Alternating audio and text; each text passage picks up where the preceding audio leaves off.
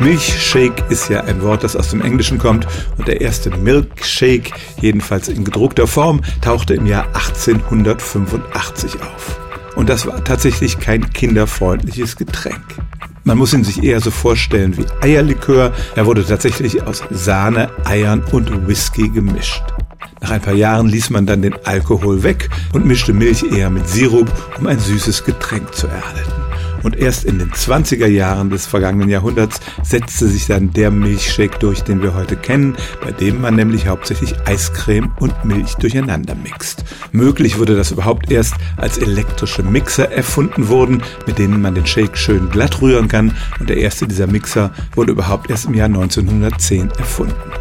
Und so stimmt es tatsächlich. Milchshakes enthielten vor dieser Zeit kein Eis und ganz am Anfang waren sie tatsächlich ein alkoholisches Whisky-Getränk.